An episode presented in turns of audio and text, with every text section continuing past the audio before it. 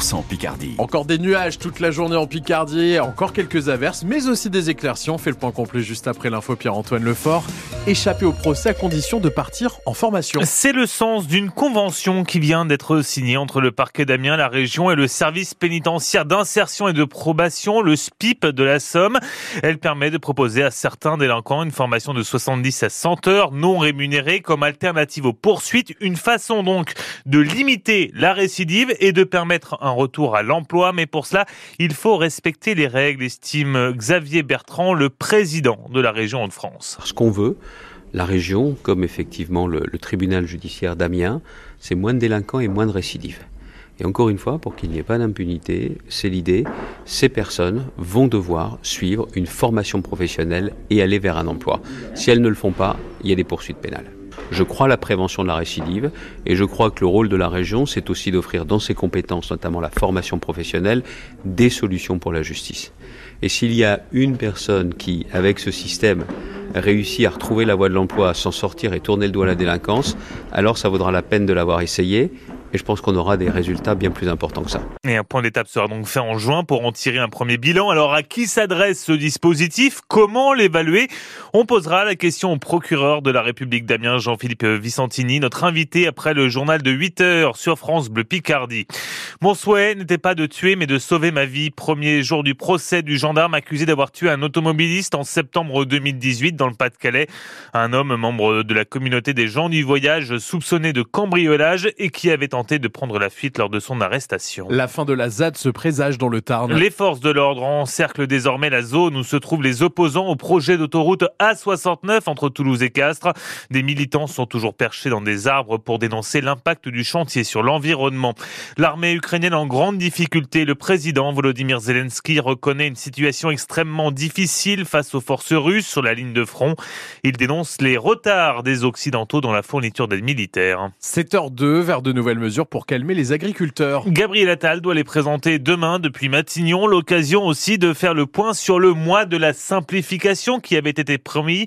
Depuis plusieurs semaines, les réunions s'enchaînent en préfecture pour alléger la charge administrative.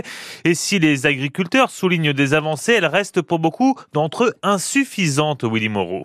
Il y a un mois pile, à la sortie de la préfecture de Haute-Garonne à Toulouse, la FDSEA s'est réjouie d'avoir été entendue. Des règles plus contraignantes qu'ailleurs en France ont été assouplies sur l'emploi du feu, sur le brûlage des déchets ou encore les plantations d'arbres autour des cours d'eau. Des arrêtés toilettés simplifiés également dans le Puy-de-Dôme sur l'usage de l'eau ou encore sur les prélèvements de sangliers dans le Var. Le préfet de la Somme lui communique notamment sur la simplification autour de l'arrachage des haies, simplification déjà actée avant les manifestations d'agriculteurs, une liste à la Prévert qui ne réjouit pas forcément Frédéric Ferrand. Je pense que ces réunions-là euh, témoignent d'une bonne volonté. Ce cultivateur en Haute-Saône, membre de la coordination rurale, a participé samedi dernier à une réunion à la préfecture du Doubs. Quand je mesure la colère dans les campagnes, ça ne suffira pas. Les demandes sont énormes, 2500 propositions remontées par les préfectures depuis fin janvier, mais dans le Nord, Antoine Jean de la Confédération paysanne conteste les priorités. La demande aujourd'hui des paysans, c'est euh, accéder à un revenu correct. C'est pas en bougeant les virgules sur des normes que du coup on accède à un revenu correct. Et pour l'instant, les mesures nationales sur le gazole non routier, par exemple, ne sont pas satisfaisantes pour lui. À quatre jours du salon de l'agriculture, agriculteurs, industriels et grandes distributions se mettent autour de la table aujourd'hui. Réunion sur les négociations commerciales pour tenter de fixer des prix décents pour les exploitations agricoles.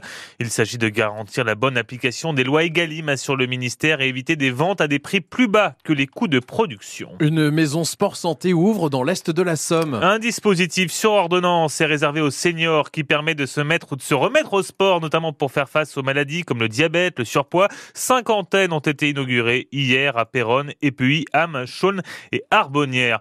Ils passeront la nuit prochaine dans l'école de Mons-Boubert. Des parents d'élèves se mobilisent aujourd'hui pour dénoncer la perte d'une classe au niveau du regroupement pédagogique. Ça va bloquer aussi ce matin à Nance-Ménil ou encore à Pont-Rémy. Au total, dans la Somme, 52 classes sont menacées de fermeture dans le premier degré, 24 dans les collèges.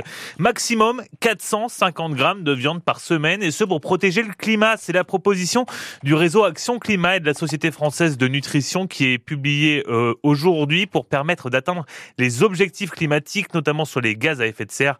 Il faudrait pour cela que les Français diminuent en gros de moitié leur consommation. 7h05, bientôt du paracétamol made in France. Une première depuis 2009 et la fermeture de la dernière usine, elle verra le jour l'an prochain près de Toulouse et doit produire jusqu'à 4000 tonnes avec la promesse de limiter les pénuries. Aujourd'hui, 85% du principe actif est importé d'Asie ou des États-Unis. La pilule a bien du mal à passer du côté de l'Amiens SC ce matin après avoir été tenu en échec hier soir à la licorne.